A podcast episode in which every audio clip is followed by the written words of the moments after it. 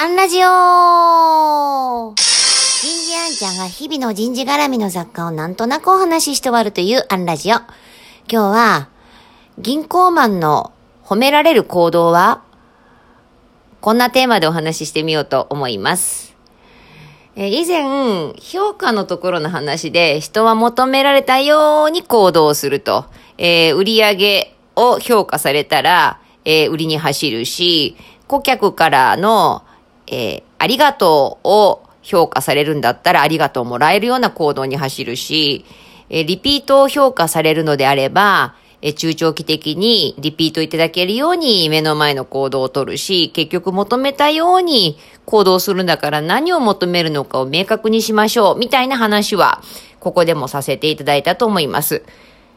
えー、それに関連して、ちょっと面白い話を聞いたのでシェアさせていただきますね。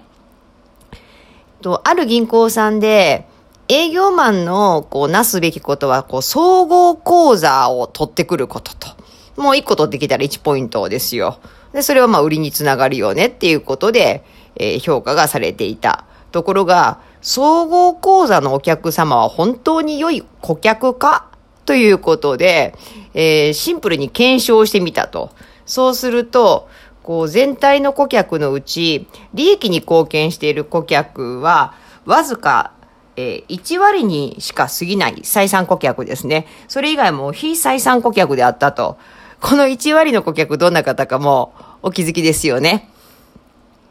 そうです。住宅ローンを組んでくださってるお客様。その銀行を通じて住宅ローン組んでると、30年、35年、40年の付き合いになりますし、こう、ローンきっちりの預金じゃないでしょうから、結局、えー、そこだったんだと。だから、えー、総合口座じゃなくて、住宅ローン口座を取ってきたらポイントと。でもこういうことって本当によくあるなぁとお聞きしてて思いました。やっぱつくづくね、私たち人事は人事だけ知ってても仕方がないというのかな。やっぱこう経営戦略であったり、こうどうすれば経営に貢献できるのかとこう紐づいていくと、マーケティングや経営戦略チームと連携が取れたりね、むしろこちらから提言がどんな行動を取ってもらえばいいですかっていうことでね、あの、こちらから問いかけをしていくような、